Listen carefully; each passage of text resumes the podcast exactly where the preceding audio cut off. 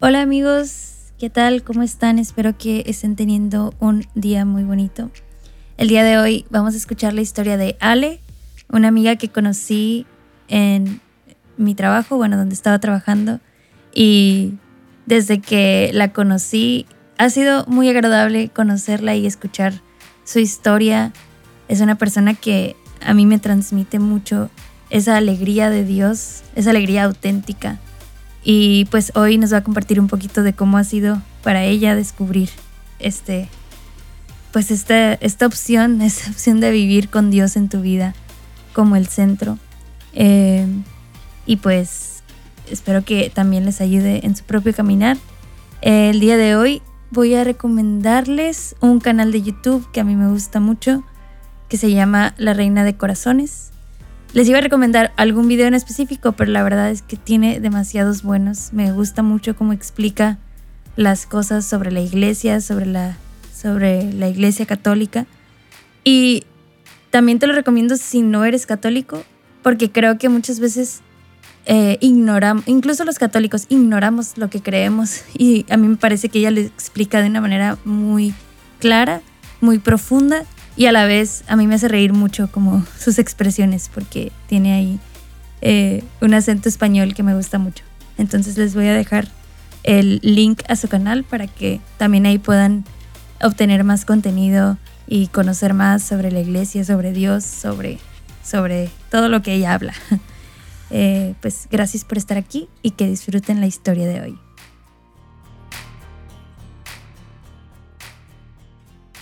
Hola amigos, ¿cómo están? Bienvenidos a otro episodio de Spotlight. El día de hoy nos acompaña Ale Alejandra Dávalos Ugalde. Bienvenida Ale, ¿cómo estás? Hola Selene, muy bien, muy bien. Gracias por invitarme. ¿Qué tal va tu día? Muy bien, aquí a Gustón, disfrutando del solecito. Bueno, a mí me encanta el sol, entonces por eso. Ay, qué bueno. feliz. Sí, no todos pueden decir eso. Sí, que tarda en la cara. Qué gusto que tú sí. ¿Qué onda, Ale? Y a ver, cuéntanos un poquito de ti. Creo que aquí habrá mucha gente que no tiene idea de quién eres. eh, cabe mencionar que Ale es de las, creo que es creo que eres la primera persona que invitamos a este podcast que no está en alguna de las comunidades de alianza a la que yo pertenezco. Pero eh, me da muchísimo gusto que estés aquí y que podamos escuchar tu historia. Entonces, platícanos, ¿qué haces? ¿A qué te dedicas? ¿Qué edad tienes? ¿Qué te gusta hacer? Pues, ¿qué te digo? Nada, no te creas. Ay, la verdad es que qué padre, qué bendición. Como que, que me topé, en, que más bien que Dios me puso a ti en, en mi camino. Eh, y aparte de una forma muy extraña, ¿no? bueno, este, primero que nada, pues ya Selene dijo mi nombre soy Alejandra Dávalos Ugalde. Yo conocí a Selene trabajando en una empresa por, porque tenemos la, estudiamos la misma carrera profesional, entonces soy arquitecta, por si alguien no sabía que Selene también es arquitecta. Era secreto. bueno, entonces ahorita me dedico a esa parte de profesionista tengo 24 años, llevo apenas un año egresada, literal. Y, y pues, pues sí, o sea, yo, yo la verdad, ya hablando de esa parte de, pues a lo mejor yo no conocía a Selene en esa parte del, del mismo grupo el mismo, pues sí, el mismo grupo, no sé cómo se llama, en la misma comunidad. De las comunidades. En, esa comunidad pero, pero de alguna u otra manera, pues aquí chocamos en el camino. Sí. Y sí, hay que hasta ahí. sí, sí, sí, estuvo muy padre, la verdad, cuando llegaste ahí a la empresa. Creo que me caías bien antes de conocerte, por lo que escuchaba. Ah. Pero, así que yo creo que les va a caer bien también a ustedes. y bueno, Ale, cuéntanos ahora, a ver, un poquito de ti, de tu contexto, de dónde vienes Aquí la pregunta clave es, ¿cómo o quién te presentó a Dios a ti? ¿A Jesús, a Dios o no sé, cuál fue tu primer acercamiento con la fe? Ok, excelente. Eh, la verdad, yo, yo nací en San Luis Potosí. Yo ya en... O sea, la verdad, yo soy de Monterrey, digo más que soy de Monterrey, aunque nací en San Luis, porque realmente yo con mi familia nuclear nos fuimos a vivir a Monterrey cuando yo tenía, bueno, cuando yo estaba en segundo de kinder. Pero pues todos mis tíos, abuelos, primos, todos siguen en San Luis. Ok. Y para mí desde pequeña, mi mamá nos, bueno, mis papás más bien, nos educaron mucho en la fe católica. Y, y la verdad para mí, mi mamá es un gran ejemplo y un gran como pilar en todo mi recorrido que he tenido con Dios, con, sí, con Dios, con María, con todo lo que es mi fe, porque me acuerdo mucho y ella también se acuerda mucho, o sea, que gracias a Dios, yo desde pequeña me llama mucho la atención saber de Dios. Y, y la verdad se lo agradezco muchísimo porque cuántos amigos veo que apenas lo empiezan a conocer. Ya sé que Dios no tiene tiempo, ¿no? O sea, que cada quien tiene ese, ese encuentro único. Y, y para Dios es, es, lo mismo si lo encuentras desde pequeño, así lo encuentras desde más grande, porque pues al final estás viviendo su amor, ¿no? Pero yo me siento una persona muy dichosa en ese aspecto, en el que en mi contexto siempre tuve ese encuentro o esa necesidad de, oye, y entonces, ¿quién es Dios? Entonces, aparte de que estuve en escuela católica, aparte de, pues, sí, o sea, como que siempre lo tuve muy de cerca. Mi abuelita también siempre fue muy, muy devota. y, y sí, pero yo creo que, que principalmente mi mamá, porque con ella fue con la que más, y o sea, y es cuestión de, o sea, desde chiquita y hasta ahorita, es con quien más, no sé, si tengo una pregunta de algo, llego y sé que tengo la libertad de, decirle todo lo que siento, todo, todo, todo en cuanto a una conversación sobre Dios. Y de hecho ella hasta da, da, clases de Biblia y me empezó a dar a mí. Es, una persona en la que siempre he visto mucho esa fe, mucho, mucho ese actuar de Dios en ella. Entonces fue a través de tu mamá. Sí, fue la que te presentó. Ok, muy bien. Y bueno, ¿en qué momento dirías tú que ya se volvió algo, pues, personal? Aunque, bueno, de alguna forma siempre fue personal, ¿verdad? Para ti, pero porque había esta curiosidad de saber quién era Dios, pero hubo un momento en el que a lo mejor renegaras o, o, o que se volviera algo más profundo para ti descubrir más la fe, o sea, como que siempre fui educada desde chiquita con la fe, entonces llegaba, llega un punto en el que tú estás, ah, pues es que ya me sé todo, ¿no? O sea, crees que te sabes el mundo, que eres la persona más buena de todo el universo, y está así, esto es así, esto es así, así, muchas cosas. Y la primera vez que me empecé a hacer preguntas más como profundas de que, oye, espérate, esto se me hace como que muy ilógico, esto no, no es cierto, o sea, esto no es lo que yo aprendí de Dios. Ahorita les cuento bien porque a lo mejor ahorita lo estoy echando todo así muy al aire. Pero fue cuando, en secundaria. Exactamente, fue en secundaria. Y, o sea, de hecho, en, mi secundaria hasta había grupos así de, de católicos y eso, no me metía a ninguno porque tristemente ahí sí me dejé llevar mucho por, ay, porque pues la gente decía que eran los raritos, ¿no? Entonces yo era como, no, de que pues no, ahí no voy yo. Bueno, disque, ¿verdad? Entonces, y a, y a pesar de, de, que yo decía desde primaria de que sí, yo, Dios, y tú conmigo, uno, yes, y en secundaria diciéndoles los raritos, ¿no? Entonces... Sí, presión social. Sí, ya sé, qué horror. Y sí pasa. Y justo en esa etapa de mi vida, creo que a mi mamá le diagnosticaron esclerosis múltiple. Y aparte le diagnosticaron a una amiga mía, de, mis mejores amigas de, primaria, era un año menor que yo, pero nos llevamos muchísimo, muchísimo. Ella tenía leucemia. Ok.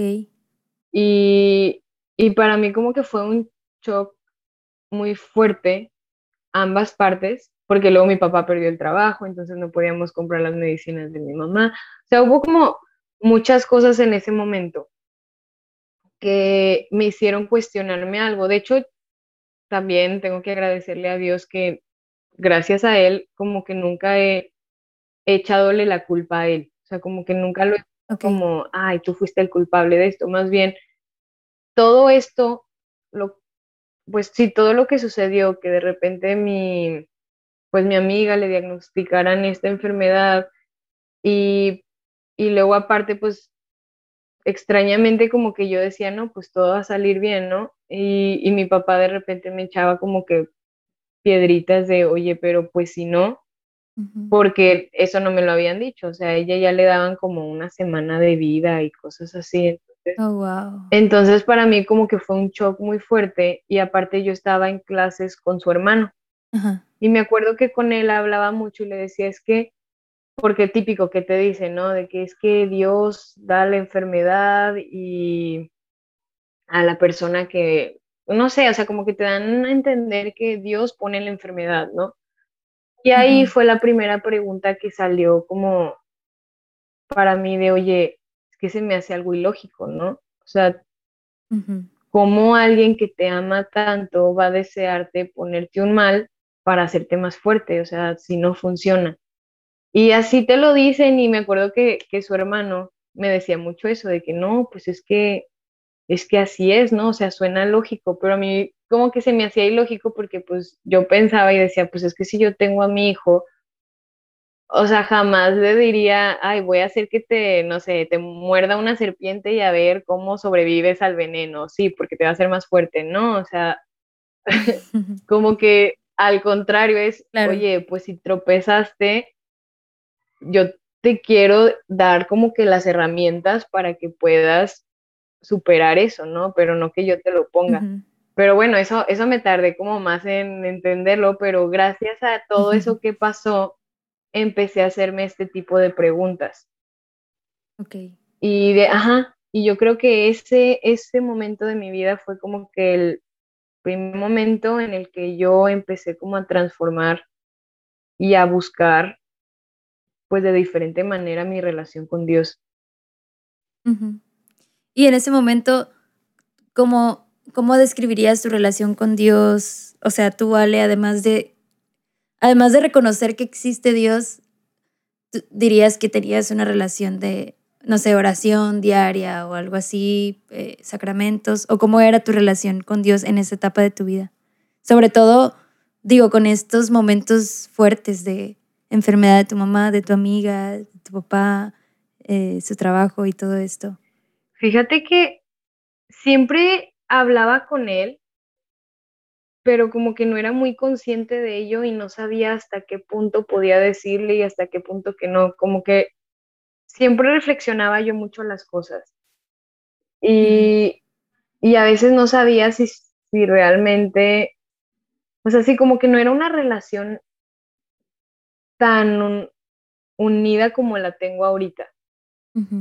Ajá, como que no muy concreta, porque como que era cuando yo quería, o sea, por el mismo hecho de que pues también pensaba mucho en lo que mis amigos fueran a pensar y cosas así, ¿no? Y lo tenía mucho como, es que los mandamientos dicen esto y esto otro, y no le había puesto mucho énfasis a mejorar esta parte de mi relación con él entre yo, Ale, y, y él, Dios, conmigo. O sea, como que nada más era, si esto me dicen, a lo mejor es así, pero no me había cuestionado. y de hecho, me gustaría también como compartir algo que nunca se me va a olvidar y ni me acuerdo por qué lo, lo pensé, porque estaba bien, bien chiquita. Es más, ni siquiera me acuerdo cuántos años tenía, pero me acuerdo que me sentía muy solita y estaba en mi camioneta. Y, y no sé, o sea, de esas veces que tú, pues yo me sentía bien sola y, y te llegan frases como que te dan fuerza, ¿no? Y me acuerdo que en ese momento yo, yo de pequeña platicaba mucho con Dios. Fíjate que de chiquita platicaba más directamente con Dios que en secundaria. Que aquí haciendo el... Uh, uh. porque me acuerdo que, que, como siempre he vivido en mi mundo, o no sé, tú cómo, cómo me hayas conocido, Selena. Sí, creo que puedo confirmar eso. Entonces yo de chiquita siempre me tocaba irme hasta atrás en la camioneta y, siempre me ponía a ver el cielo y como que me imaginaba la imagen de María y de Dios. Y me sentía muy sola, como que nada más María me recordó las palabras de que, oye, que no estoy yo aquí, que soy tu madre, y fue como que, ah, y ahí como que sentí toda su, yes, o sea, no estoy sola. Pero ese fue un momento clave en esa parte de pequeña, pero ya creciendo, luego, pues en secundaria, llegabas a sentirte solo y decía, ay María, tengo que acordarme de cuando tú me decías de que, que no estoy yo aquí, que soy tu madre, pero pues no funcionaba igual, ¿no? O sea, faltaba esa otra conexión. Entonces siento que en ese periodo de mi vida estaba más como, como pues sí Dios, pero oye, tengo que sobrevivir en el mundo. Claro, no, no, aunque estoy consciente de tu existencia, hay una realidad aquí que tengo que atender y sí, claro. Y que creo que es algo que vamos a vivir toda la vida, pero luego, sí. Bueno, bueno, cuéntanos más, ¿qué pasó después? y luego, a ver, después de secundaria ya llega prepa y toda mi relación igual, ¿no? Pero en prepa, cuando cumplí 16 años, bueno, aquí otro también, otro, algo que tengo que anotar o decir que desde chiquita tenía como muy en mente. Yo siempre quise ser y siempre quería ser misionera. De hecho, siempre em, admiré muchísimo a la hermana Madre Teresa, a la Madre Teresa de Calcuta, ya santa. Y me acuerdo que en primaria me pusieron, o secundaria, no me acuerdo cuándo, pero me pusieron la película de su historia y para mí fue wow, o sea, yo quiero ser como ella. Y entonces para mí era siempre un anhelo como que el irme de misiones. A pesar de todo lo que pasara, para mí es que lo siguiente que me toca es irme de misiones. Entonces cumplo los 16 años en prepa y me voy de misiones. También, o sea, algo increíble, ¿no? Yo creo que el que se ha ido de misiones ha de haber pensado lo mismo, de una experiencia única en la que conoces muchas realidades distintas y muchos, muchas necesidades también, ¿no? Y, antes de irte de misiones, o antes de tener ya la experiencia, ¿qué era lo que te motivaba a ti, como ese deseo de, ah, quiero ser misionera? Como que el servir a Dios, yo creo. que yo creo, o sea, porque la verdad en ese momento...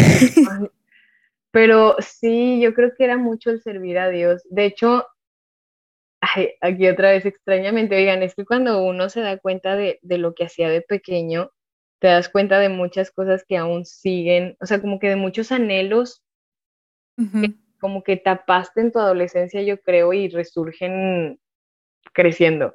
Sí, sí, como que el niño no se, cuando somos niños no nos, sí, no nos filtramos tantas cosas de nuestra esencia, yo creo. Exacto. Y ya conforme vamos creciendo, ahí vamos. Ah, tengo una amiga que le llama como capitas que vamos poniéndonos, entonces la, la idea es, cuando empiezas a sanar, es ir al centro de esas capitas o quitar esas capitas. También en Shrek sale una, una analogía similar con la cebolla, pero bueno. Oye, wow, ¿cómo se aprende de todo? Sí, pero bueno, entonces, ajá, cuando estaba ah. chiquita, te estabas acordando que también. Sí. O, sea, es que de esto yo no me acordaba tanto, pero yo de chiquita grababa mucho por, por cassettes, sí. Ajá. Entonces mi papá encontró uno. Y, o sea, eso me lo mandó hace, yo creo que hace un año. Y me puse a escucharlo porque yo empecé disque de chiquita, dije, ay, voy a grabar mi primer disco, ¿no?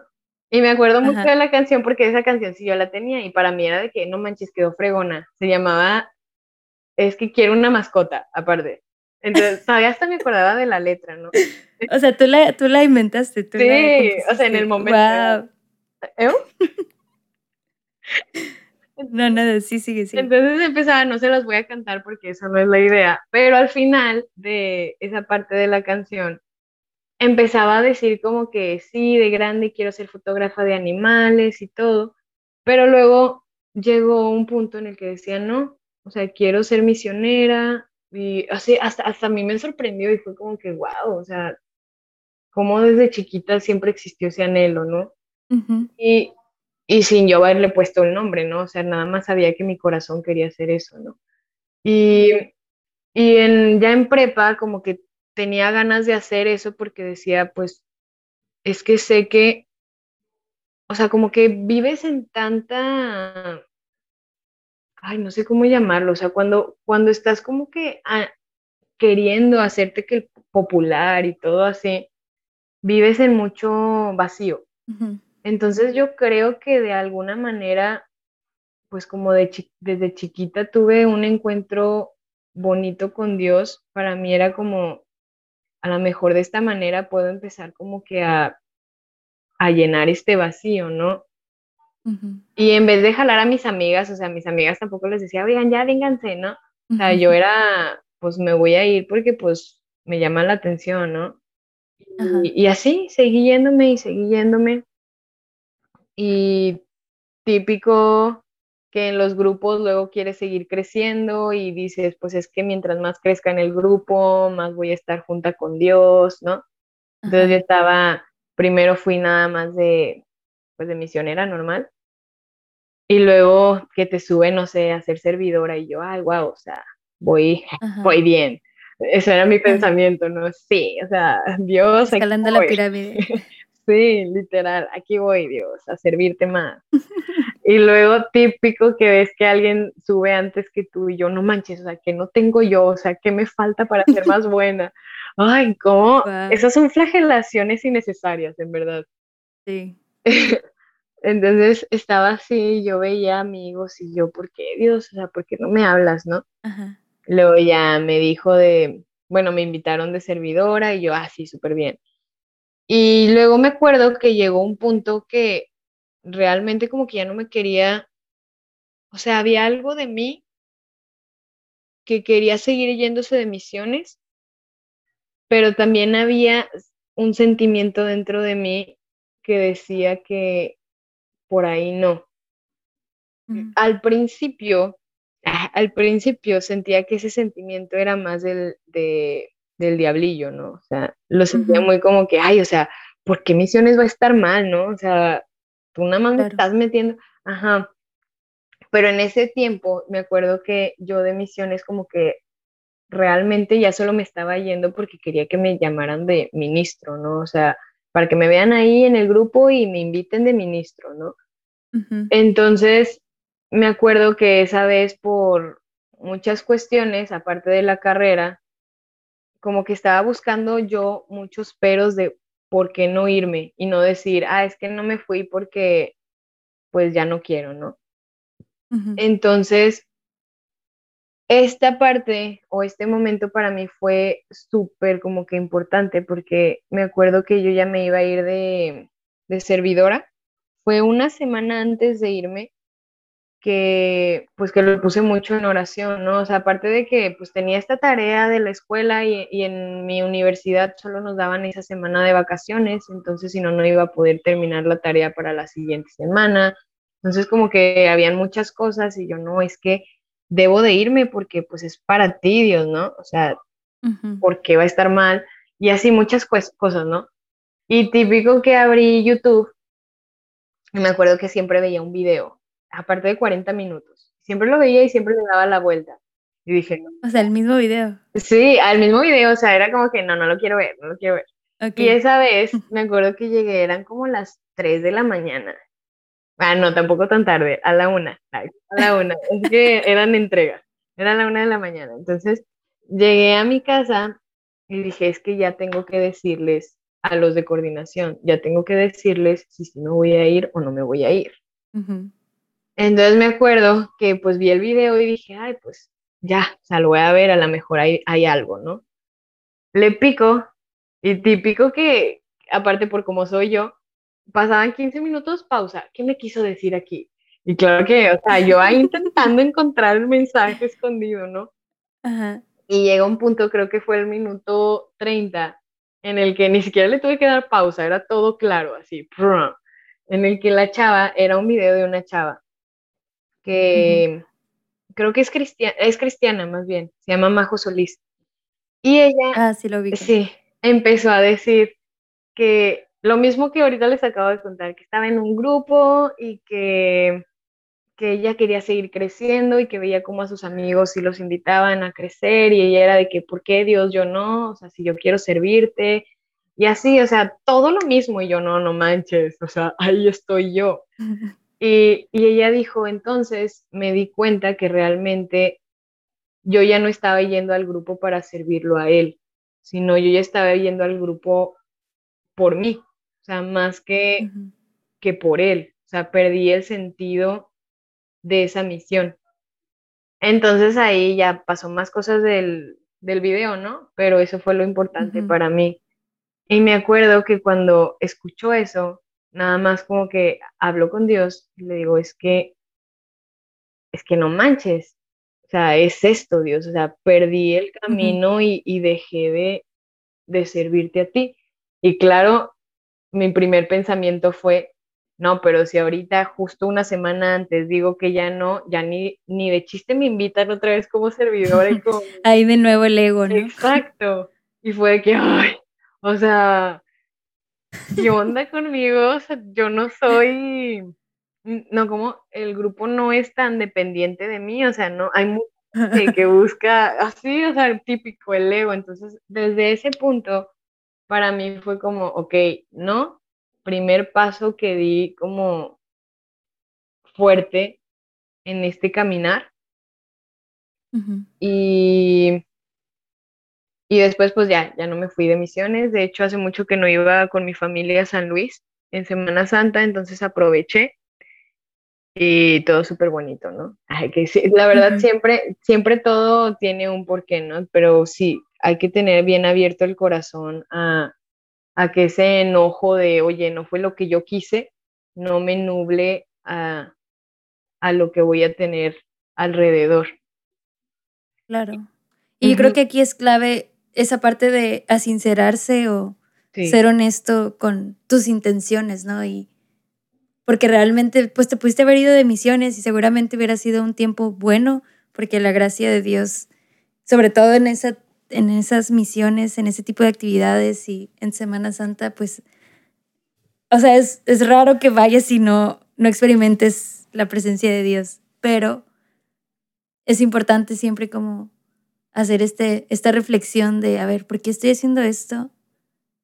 Porque la voluntad de Dios no es siempre que estés ahí en la iglesia o que estés ahí en, en lo obvio, ¿no? Sino con tu familia, con lo que estás ahorita viviendo en tu vida. Bueno, en ese momento tu escuela y todo eso. Sí. Pero sí, sí me parece importante esa parte. No, y bastante, porque de hecho ya que fui con mi familia, creo que mis hermanos no fueron, nada más fui yo. Y se siente bien bonito porque hasta ellos te dicen como, ay, qué padre que viniste, o sea, hace mucho que no venías y, ya hacía falta, o sea, como que comentarios que te quedas, wow, es que qué increíble darte cuenta como, pues, que la misión de Dios es en todas partes. O sea, a lo mejor ni vemos la necesidad, pero siempre hay necesidad de amor. Entonces, claro. qué importante es como que esa parte, ¿no? O sea, si vivimos para Cristo es vivir para amar. Entonces, como que no se nos olvide. Amén. Me gusta esa frase. Eh, bueno, y entonces, ¿ya nunca más fuiste de misiones? No, no, no, sí, claro. ah, ok. Pero. ¿Qué te pasa? ¿Qué te pasa? Entonces, a ver, es que después de eso, me acuerdo que, bueno, ya fui a San Luis y todo, y típico que tú estás como que, oye, pues no me he ido de misiones, ya no he hecho nada, ¿cómo, cómo voy a servir a Dios, no? O sea, ¿cómo puedo quedar aquí sentada sin hacer nada? Este, pues no te estoy sirviendo, me estoy quedando en mi zona de confort. Así, yo estaba con ese pensamiento y me acuerdo que ese verano yo empecé a investigar un chorro de voluntariados, ¿no? Empecé, es que me tengo que ir, me tengo que ir. Si siempre quiero irme a África, voy a investigar para irme a África, voy así. Ajá. Y ahí entra también mucho mi mamá, que me decía, mi hijita, tranquila, ¿no? O sea, no tienes que correr. Y yo ahí típico, a ver, mamá, esta no es tu vida. Es o sea, típico, ¿no? O sea, es que tú no sabes, o sea, yo siento que tengo que servir. Y claro. así, así intenso y viendo cómo ahorrar más dinero y que no me cobraran tanto, que nada más pagar el vuelo y cosas así, ¿no? Y una amiga mía que conocí de hecho ahí en Misiones, muy amiga mía ahorita, este, ella me dijo, ah, pues yo tengo unas tías salesianas, o sea, puedes checar con ellas porque lo que yo he visto es que si te vas con ellas, nada más pagas el vuelo y bla, bla, bla.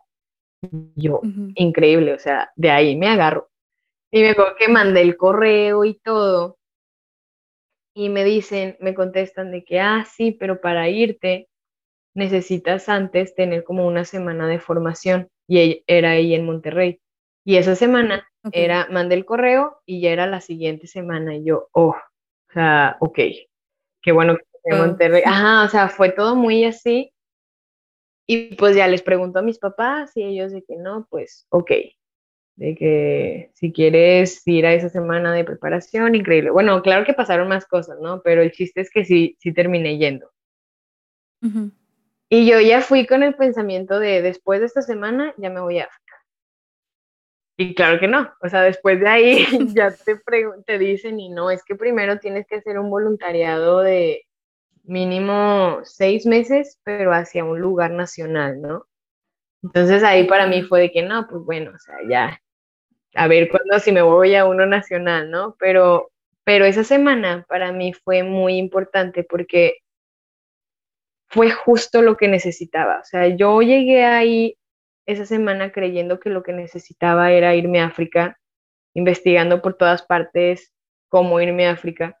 Y cuando llego, esa semana se trató mucho de conocerte a ti y de descubrir qué es lo que quiere Dios de ti, y así, o sea, muchas cosas. O sea, para mí, esa semana me abrió muchísimo los ojos y fue wow, o sea, esto era lo que yo necesitaba y no sabía que necesitaba. Y ahí yo encontré a mi guía espiritual. De hecho, para mí ir a, con las salesianas fue como que también un, como un abrir de ojos o sí, un darme cuenta de un tipo distinto de, de vocación en esa congregación, porque pues yo había estado en una escuela con otras tipo de monjitas que normalmente estaban enojadillas, también porque estaban más grandes, ¿no? O sea, es que... o sea, yo la verdad nunca... Gracias. Es su carisma. Estar enojadillas. No. no es cierto, no es cierto. No, o sea, la verdad, nunca tuve como que, ay, malditas monjitas, ¿no? Como, como he conocido a otras amigas, otras personas. Ajá. Pero pues sí, no me dejaban jugar. Aquí. Estaba enojada, ¿verdad?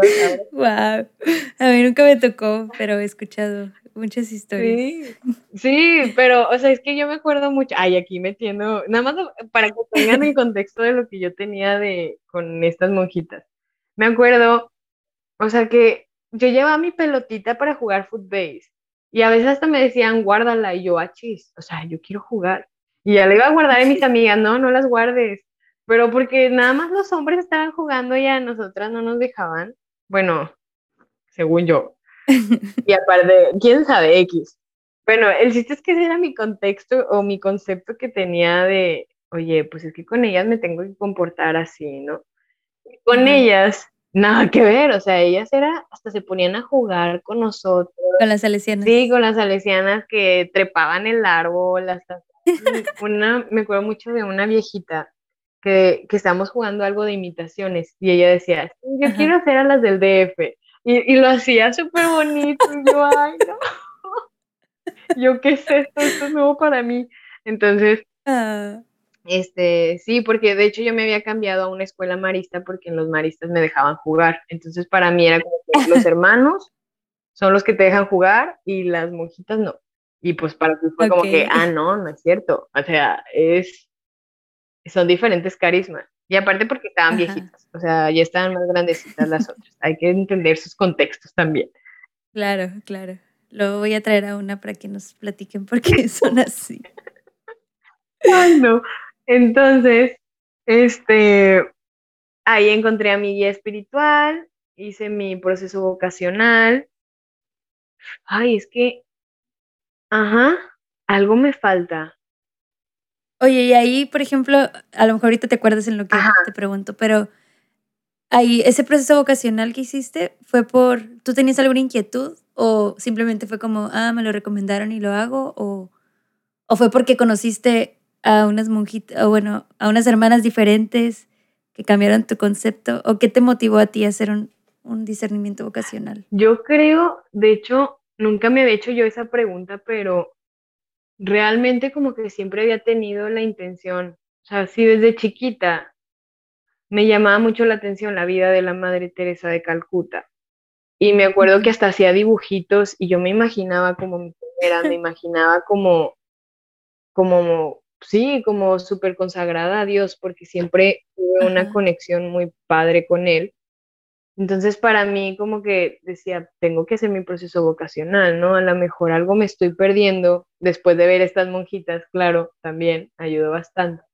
Dije, pues tengo que hacerlo porque si siempre he tenido este deseo tan grande de servir a Dios, no quiero perderme como la forma real de servirlo. Ah, bueno, o sea, es, ese era como mi pensar.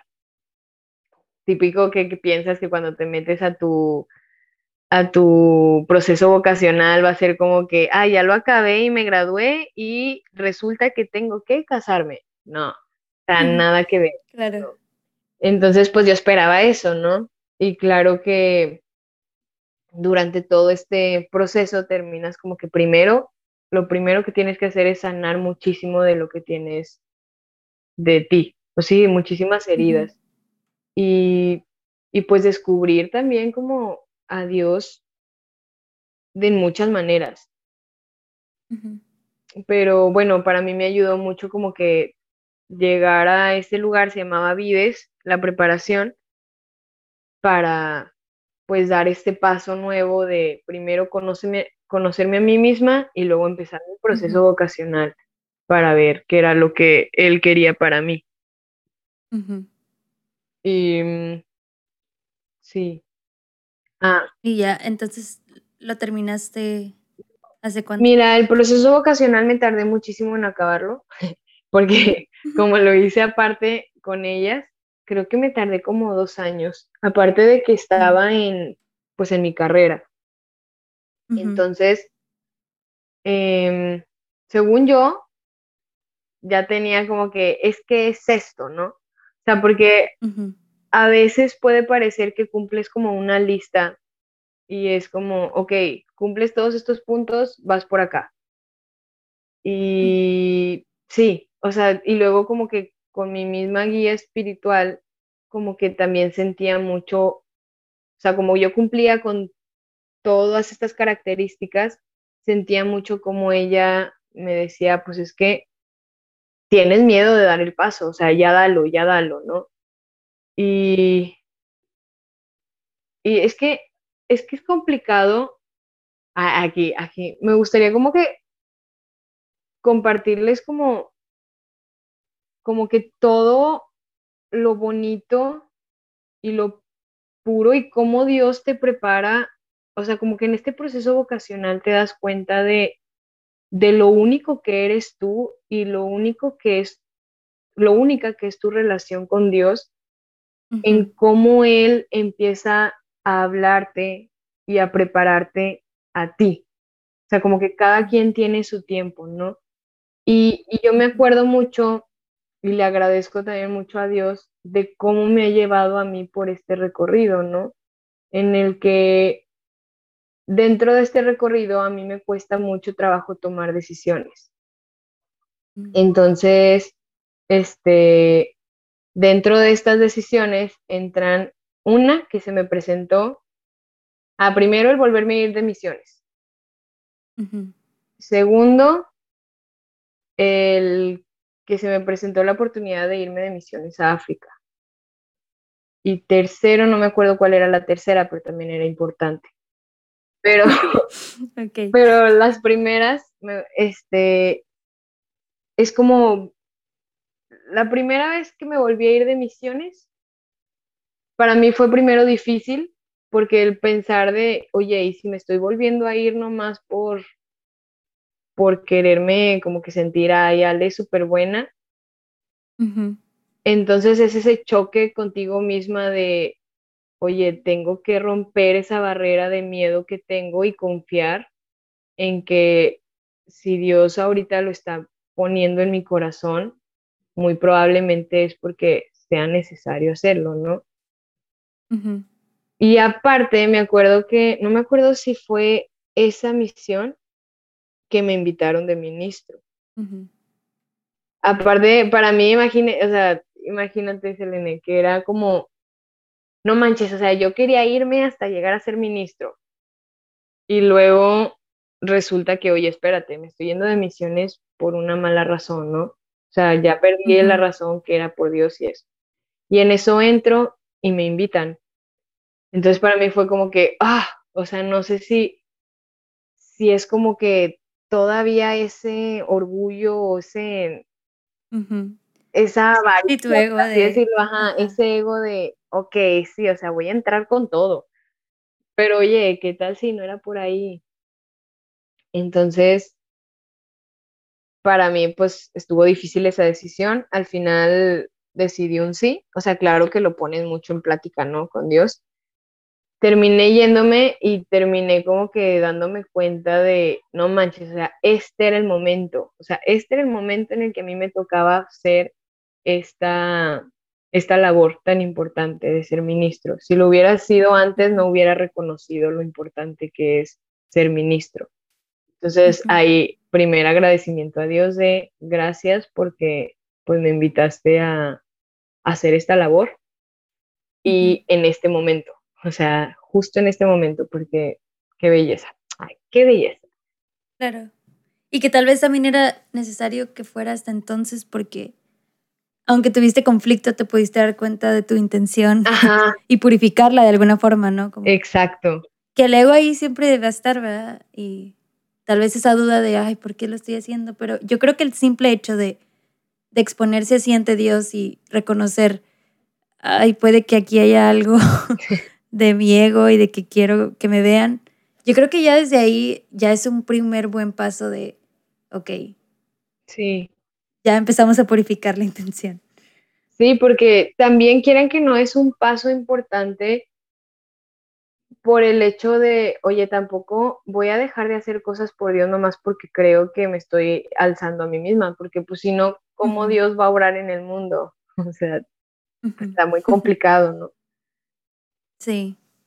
Y luego, la segunda decisión, que fue la de África, estuvo bien interesante porque me acuerdo que una amiga se iba a ir a Perú y dijo, ándale, intenta, o sea, mete tus papeles, que te hagan la entrevista y a ver si te vas a África o a Perú. O sea, era una de esas dos, ellos te elegían, ¿no? Ella también había ido, a, había ido para ver si África o Perú.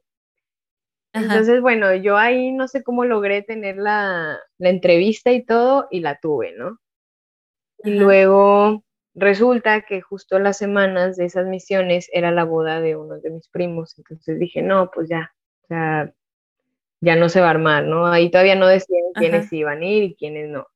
Y me acuerdo que justo cuando supe de eso, pues yo mandé un mensaje a, a la persona, ¿no? Al encargado. Yo seguía en el grupo de, de los que habían intentado irse a África o a Perú, ¿no? Y, y, me acuerdo que le mandé un mensajito por WhatsApp y le, dije, y lo es típico, o sea, ya cuando no marcamos, ¿verdad? Entonces, le mandé un mensajillo y le puse, no, pues es que tengo tal evento y pues muy probablemente no pueda ir, ¿no? Y así, y, y justo cuando lo mando, se manda un mensaje de esos programados, de muchas gracias por comunicarte con nosotros. Entonces para mí fue, ay, a lo mejor no lo vio. Entonces por esa razón yo no me salí del grupo. Dije, no me va a salir porque pues no lo vio, si no contesta, pues quién sabe, ¿no? Y esa vez era cuando me iba a ir de misiones. Ah, o sea, ya estaba en el camión para irme de misiones. Y yo ya bien a gusto, así, ¿no? Y en eso una amiga que ya se había ido a África me dice, oye, felicidades. Y yo, felicidades, ¿por qué? Me dice, sí, pues porque te vas a ir a África, ¿no? Y yo, ¿cómo?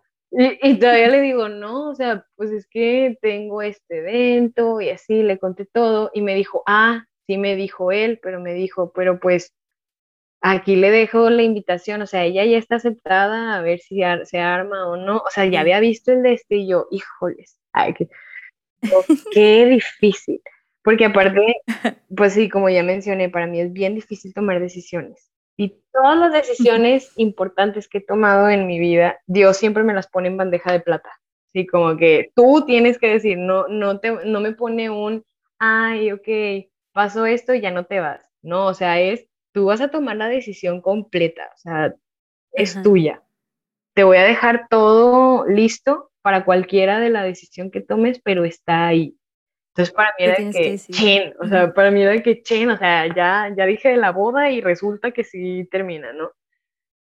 Entonces para mí fue bien difícil porque pues mi sueño desde siempre ha sido ir a África. Entonces, preguntándoselo a Dios, le decía, es que no sé qué quiero. Y típico, malamente me hacía la pregunta, ¿qué me hace más feliz? Y al final era de que no, espérate, sea, ¿cómo puedo yo servir más? Y así hubo mucho, mucho de mí, o sea, mucho como reflexión, reflexión o mucha plática con Dios, que al final terminé decidiendo no irme. Ok. Y creo que fue, fue de las decisiones más grandes y siento que, pues buena que hice y difícil, porque dije, es que realmente no estoy preparada, o sea, como que si yo quiero ir allá a dar algo, no estoy preparada para eso. O sea, como que siento que si me voy así de rápido, estaría yendo más que, que para saber que voy a dar algo, más como, sí, soy palomita, Ale se fue a África, excelente.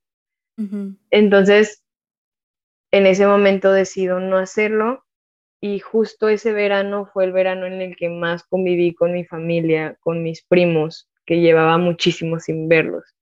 Entonces, es cuando me doy cuenta y le agradezco mucho a Dios de, es que cualquier decisión que yo hubiera tomado, el irme a África, no irme a África, hubiera sido buena, ¿no? O sea, al final tenía un crecimiento contigo y sí, o sea, al final hubiera sido una experiencia súper bonita de servicio, ¿no? Claro.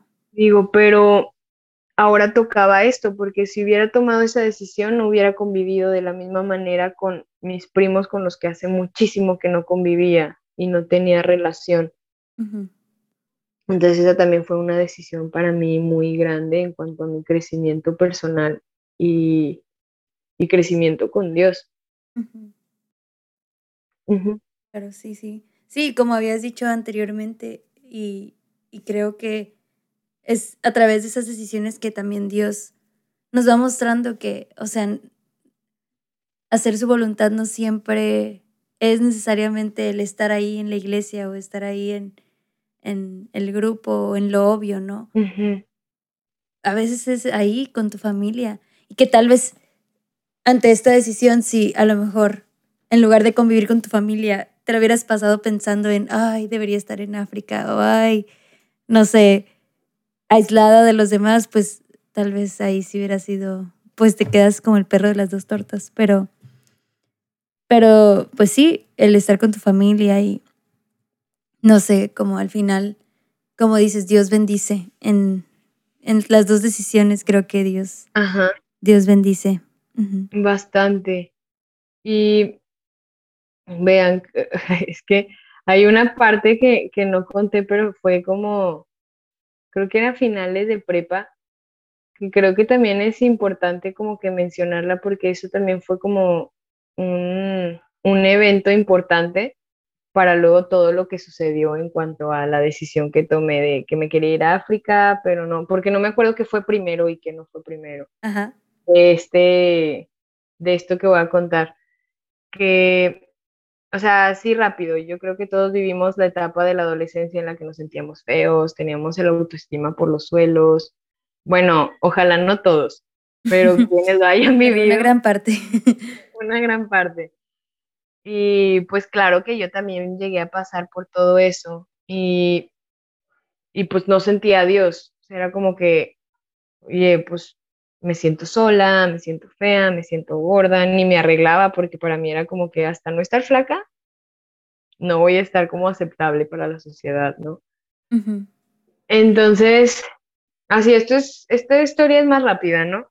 Me acuerdo que me fui a un retiro de, del Espíritu Santo, de hecho, y en la hora santa, el Espíritu Santo me permitió ver toda mi vida. O sea, me acuerdo, hasta me acuerdo de verme de chiquita jugando con el carrito en San Luis, así muchísimas cosas, pero verla de una manera en la que me daba cuenta que Dios estaba ahí conmigo. Entonces, ese también para mí fue un abrir de ojos muy grande, porque empiezas a descubrir que Dios siempre estuvo, o sea, Dios siempre está ahí, a pesar de que yo en ese momento de mi vida no lo estaba sintiendo, Él ahí estaba. Entonces para mí fue como, ajá, un, transformarme totalmente de, oye, es que siempre estás, o sea, tú siempre estás aquí. Y ahora me tocaba como que querérselo mostrar como que a mis amigos, a todo el mundo, ¿no? O sea, como que quererlo mostrar a él. Y me acuerdo que mucha gente me decía, es que después de este momento vas a ver que vas a ver distinto el mundo. Y sí, o sea, efectivamente que Dios transformó mi forma de ver.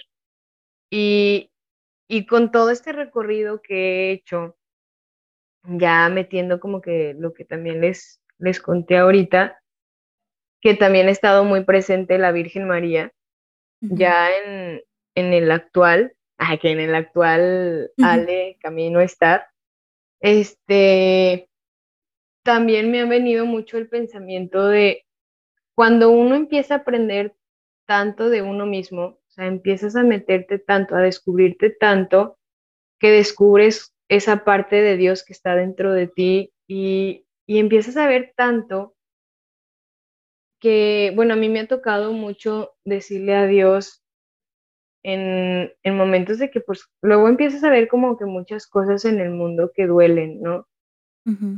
Y, y hay veces que he tenido como que las ganas de decir, ¿sabes qué? O sea, estaría mucho más fácil si no, si no me preocupara por esto, ¿no? Y claro que siempre te, bueno, me entra mucho ese pensamiento y siempre termino como que diciéndole a Dios, o yo escribo mucho cuando oro, entonces termino escribiendo mucho como que es que, ¿cómo puedo pedirte no ver cuando durante todo el recorrido de mi vida te he pedido ver. O sea, como, porque voy a decidir no ver cuando yo te pedí ver esto? O sea, que dónde está mi, mi valentía para empezar a hacer, ¿no? y, y aquí es donde entra también mucho la Virgen, porque yo soy una persona, de hecho, ahorita le estaba, que unos minutitos antes de que empezara esto, le estaba contando a, a Selene que, soy muy impaciente para ser paciente. Y, pero eso siempre ha sido, o sea, eso, híjoles, o sea, si me hubieran conocido antes, menos paciencia en mi vida tengo, ¿no? Y, eso es algo que la Virgen me ha ayudado bastante, porque de hecho tengo tres palabras que ella me ha, me ha compartido en todo este recorrido de mi vida, que es vive, confía y atenta. Entonces, para mí está bien padre porque yo, la verdad, como vivía mi vida, siempre analizando todo, siempre. Y me faltaba mucho esa confianza y ese vivir. Entonces, la Virgen siempre me lo ha remarcado mucho, siempre me dice, es que tú vive, confía y atenta, o sea, Dios hace, ¿no? Vive, confía y atenta, vive, confía y atenta. Y luego hace poquito me dijo, es que vive, ama y haz. Entonces, la Virgen ha estado demasiado presente también en mi recorrido con Dios y es yo creo que la persona que me ha ayudado muchísimo a saberle responder en, mi vida, ¿no? Y, a, atreverme a hacer cosas que realmente no me atreví a hacer, pues generalmente, o sea, tampoco soy la persona más valiente y más confiada de Dios, ¿verdad? Pero pero me ayudó mucho en esa parte de la Virgen, en el, es que tú confía en que las cosas, o sea, él ya venció, solo confía. y, sí que me ha ayudado bastante. Y de hecho, em, bueno, espero no estarme perdiendo mucho en el camino.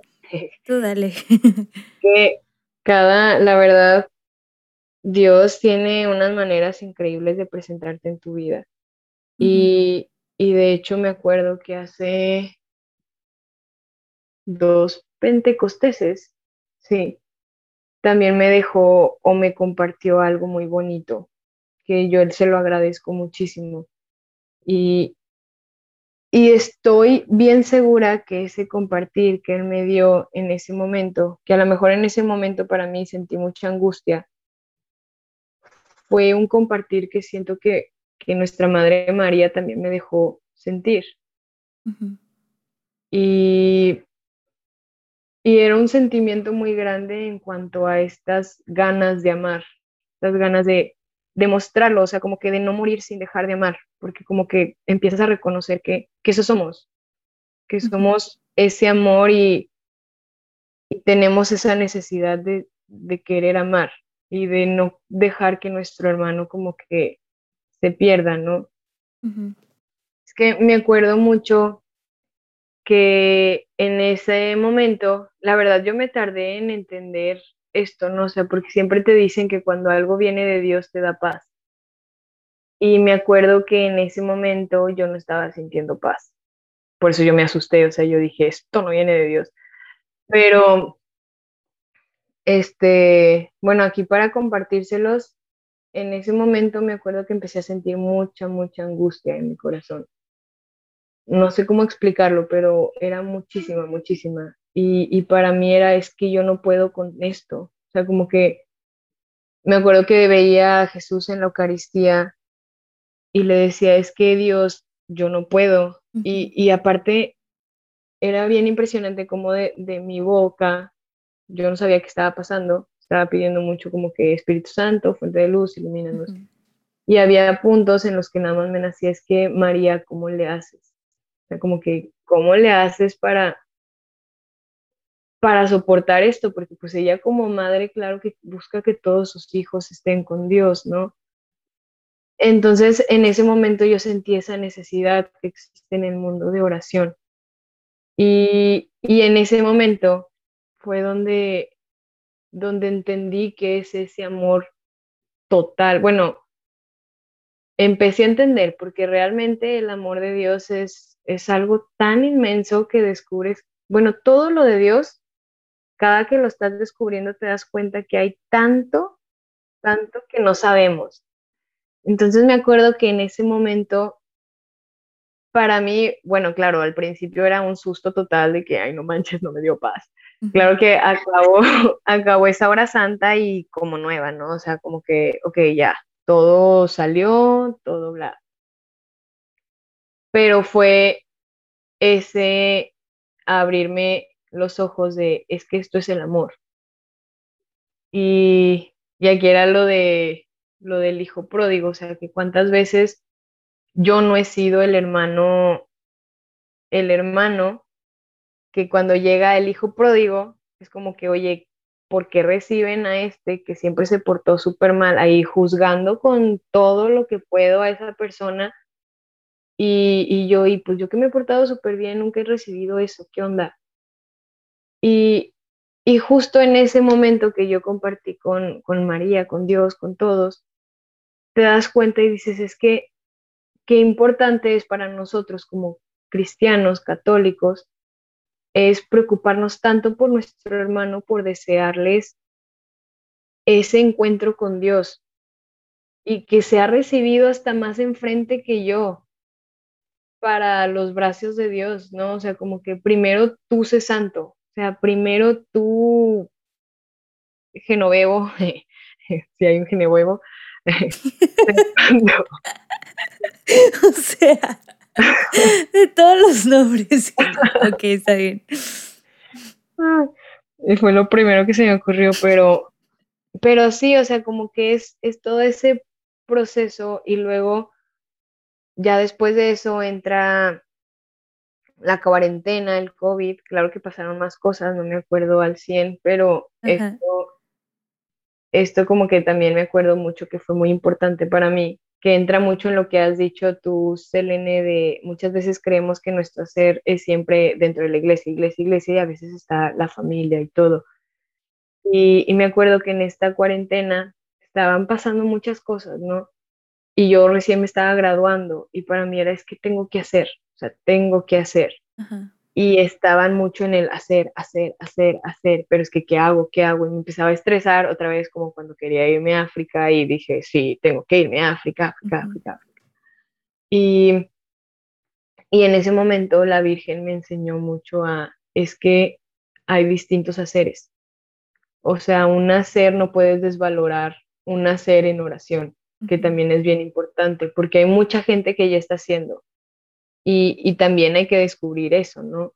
Como que darte cuenta del hacer de muchas personas y cómo se integran todos esos haceres, pero a lo mejor tu hacer, o sea, yo como mi hacer de Ale Dávalos, no es un hacer que la sociedad va a ver como, ay, wow, ella está haciendo esto. O sea, hay haceres más bueno, en este momento o en ese momento era un hacer más de orar, de que oración, oración, oración. Y eso Dios no se ha cansado de repetírmelo, de es que necesitamos oración, oración, oración, oración. Y por eso no voy a perder el momento en, en, pues compartir y decirles que, que oren. O sea, no necesariamente tienen que sentarse y ponerse a escribir en una libretita o, antes de dormir, ponerse directamente con Dios. Si pueden, claro, adelante, pero también hay una oración que está en el hacer, que a lo mejor en tu día a día vas manejando, puedes eso darlo como oración. Y es una oración súper bonita en la que también estamos pidiendo por esa salvación de esas almas que no han logrado ver lo que nosotros, por pura gracia, tuvimos la oportunidad de, encontrar.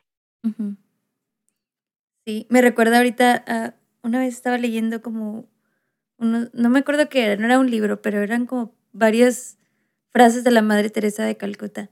Y una decía algo así como que todo, estoy parafraseando, pero como que todo tiene el potencial de ser oración, todo lo que hacemos, o sea, desde ayudar al enfermo, barrer, no sé, cualquier cosa que hagas, también tiene el potencial de ser oración. Y se me hace interesante que, o sea, que tú seas tan devota también de la Madre Teresa de Calcuta. Me recuerda mucho oh. eso. Wow, esa no me la sabía, pero qué bonito. La voy a buscar y te la mando para que. Sí. Para decírtelo tal cual como es. también sé que tenía una frase, pero también la voy a parafrasear y a lo mejor súper peor que tu parafraseada. Pero lo de la gota del mar.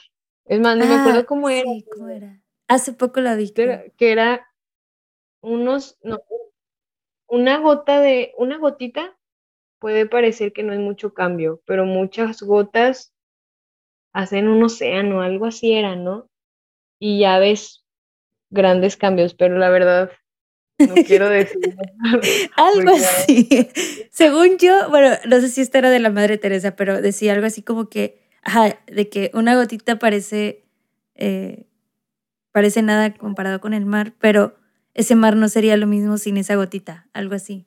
Y, a lo que iba es que, ajá, nuestras acciones pueden parecer nada, o nuestra oración incluso puede parecer nada comparado con todo lo que vemos que está mal, lo que necesita de Dios, o no sé, a veces nos abrumamos con tanta necesidad que hay en el mundo y creemos que solo orar por eso o no hace nada, pero no sabemos tampoco. Sí, bastante. Y si Dios insiste tanto en que oremos por eso, tal vez sería bueno hacerle caso. Sí, bastante. Así que si pueden, y ahí lo compartan también con sus... de hecho, de siempre nos los ha dicho Dios, ¿no? Hasta con los pastorcitos en Fátima y todo, o sea, qué importante es la oración. Sí, sí, definitivamente. Muy bien. Bueno, Ale, no sé si eh, quieras compartirnos algo más o si esto era lo que querías platicarnos hoy. Pues, a ver, una cosita más. Bueno, espero que sea así, chiquita. dale, dale. entra rápido dentro de lo del proceso vocacional, que yo cuando me gradué, para mí, o sea, como que lo que seguía era, ok, ya tengo que responder algo, ¿no? Y para mí graduándome yo ya me iba a ir de consagrada.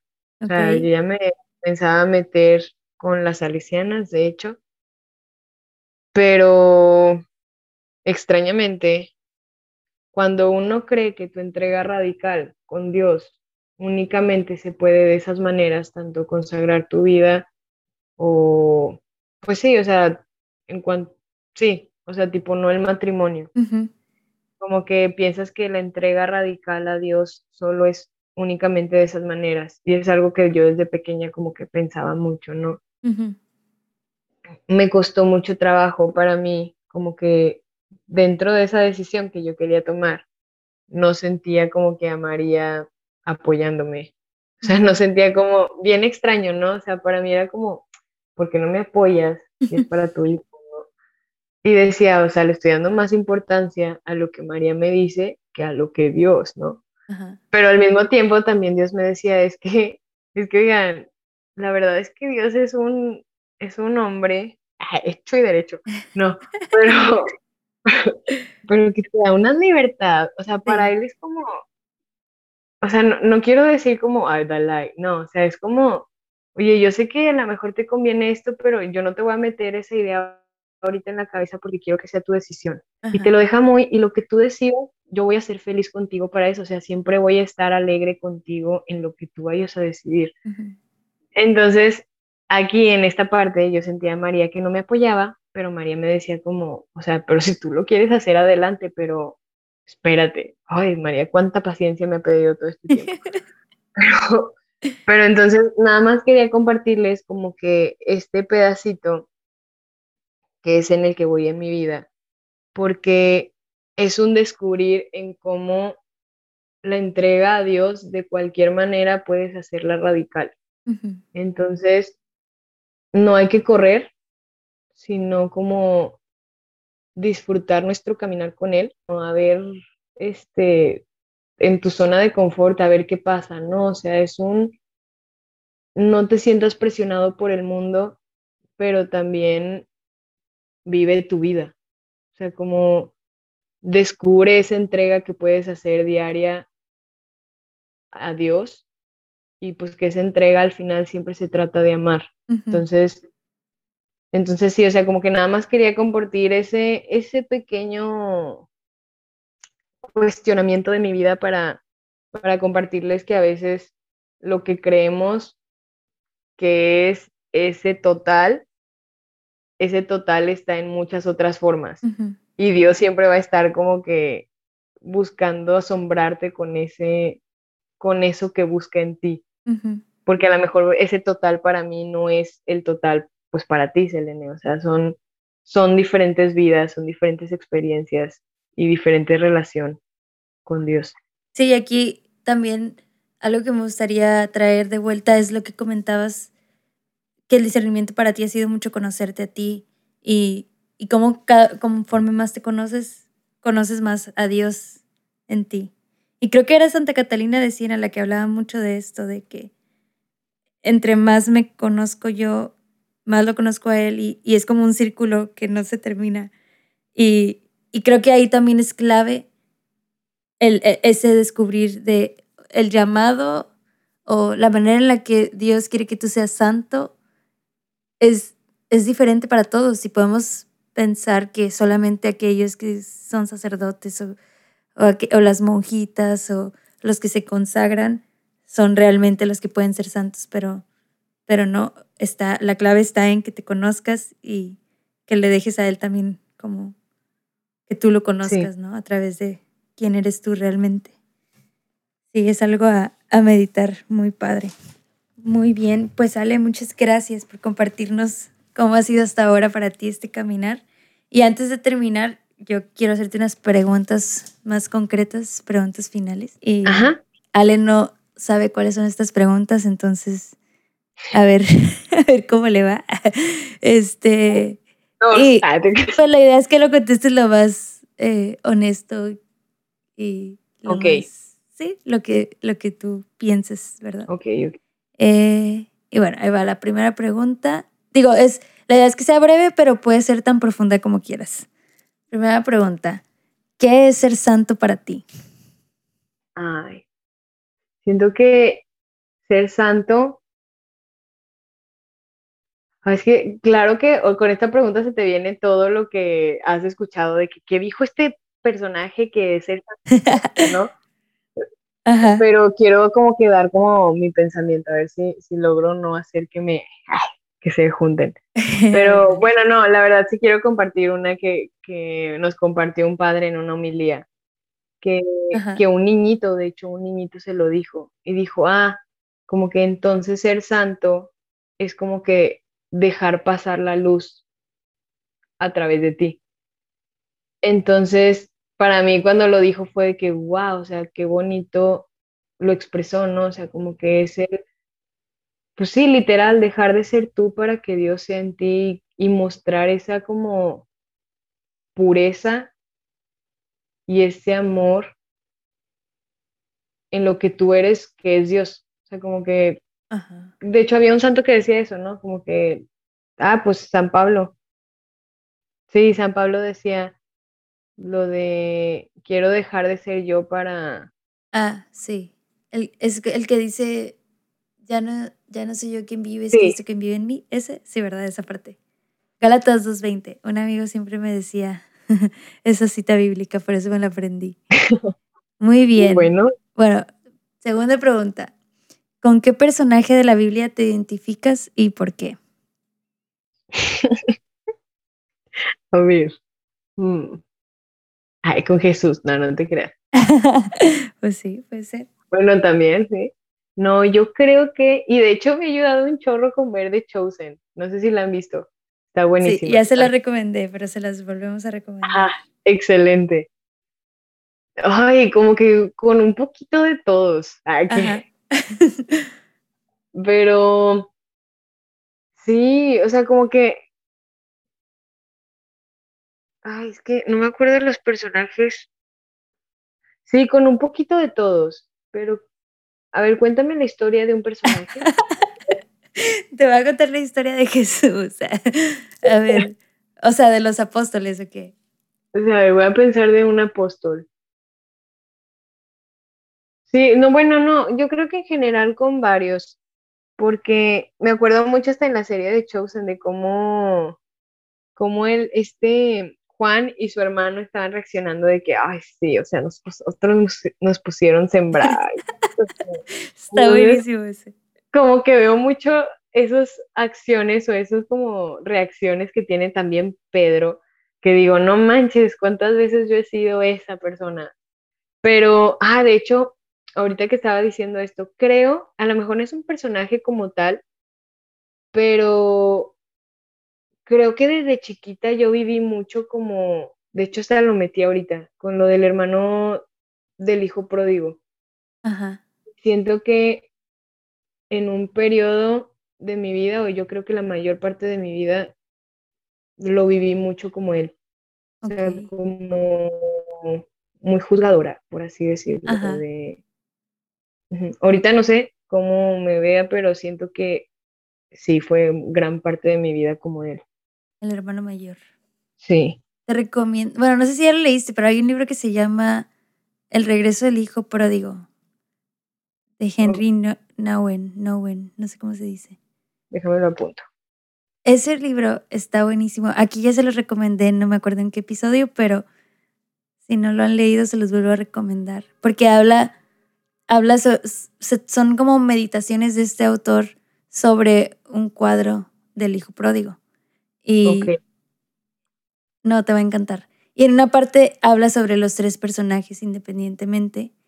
Entonces creo que no te quiero spoiler, pero sí léelo. Excelente. Te lo súper recomiendo. Ok, tercera pregunta.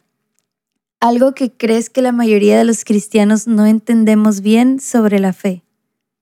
Mm, yo creo que esa parte del, del hijo pródigo, o sea, como que tendemos demasiado a juzgar, juzgar, juzgar, en lugar de buscar ver crecer al hermano. O sea, como que nos encanta, pero no sé cuántas veces una plática no ha sido de crítica, siempre, bueno, eso, eso me he dado cuenta ya hasta ahorita, ¿no? O sea, como, como es bien fácil sacar plática cuando se trata de crítica. Sí. La mayoría de las pláticas son de eso, tristemente. Entonces siento que eso es lo que más nos cuesta como cristianos. Tienes mucha razón. A ver, si Jesús te preguntara, ¿quién dices que soy yo? ¿Qué le dirías? No manches, espérate, es que tengo que compartir algo bien importante de esa pregunta. Es que ah, ya, ya se va a acabar. Este, no te preocupes. Pero justo esa pregunta acabo de, de, ayudar a hacer un retiro que se trata de, de Cristo, de Jesús. Y justo hicimos una actividad con esa pregunta. Y literal, yo puse, yo hice esa actividad y, me en el carro y estaba de que, a ver, Jesús, si tú llegas y me preguntas quién dices que soy yo, ¿qué te contestaría? Entonces, que, wow. Fue que, wow. Y yo creo que le diría que realmente es mi todo. Sea, como, sí, así. Así, ¡pum! Excelente. Bueno, ahora te voy a hacer, eh, te voy a decir una palabra y tú me tienes que decir lo primero que se te venga a la mente al escuchar. Ok. Ok, ahí va. Dios. Todopoderoso. ok. Sufrimiento. Dolor. Cielo. Paraíso. Infierno. Uy. Dolor. Esa puede ser la primera palabra. Uy. Eh, Espíritu Santo. Fuego. Ok. Y por último, cristianos. Hermanos. Excelente. Bueno, Ale, esto es todo lo que tenía preparado para hoy. Eh, gracias por compartirnos un poco de tu vida y de lo que Dios te ha permitido vivir y experimentar en esta... ¿Cuántos años tienes? ¿25? Cuatro. Y ya voy a Ay, Para que te manden ahí felicitaciones.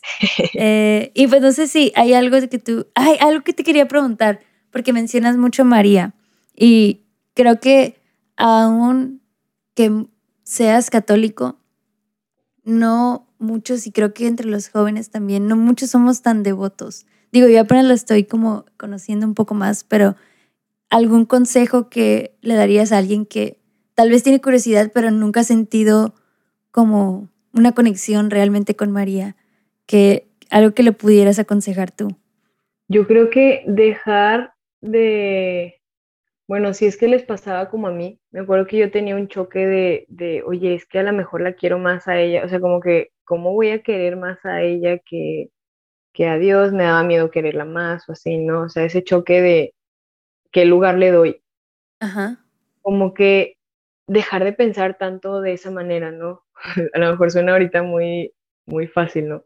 Que me acuerdo en qué momento cambió para mí este, esta relación mía con María, pero creo que mucho se dio en el, cuando solté como que ese, ese pensamiento de, ok, yo no voy a controlar cómo querer a alguien y cómo no. Y justo cuando solté ese pensamiento fue cuando empecé a darme cuenta que mientras más amaba, en general, mientras más amaba, más descubría a Dios. Entonces, María en este aspecto entraba como muy al 100 porque ella viviendo, siendo mujer, siendo, o sea, no, no diosa, o sea, no sé si me explico. Sí, humana totalmente. Ajá, humana totalmente.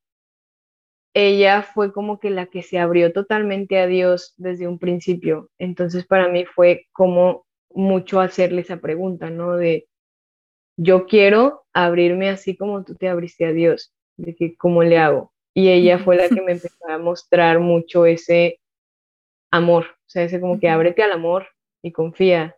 Y, y, ese amor, cada vez que te abres más al amor, te das cuenta que es más Dios. Entonces, cada vez que me acerco más a María, me acerco más a Dios. Entonces está muy, sí, Eh, así. Excelente.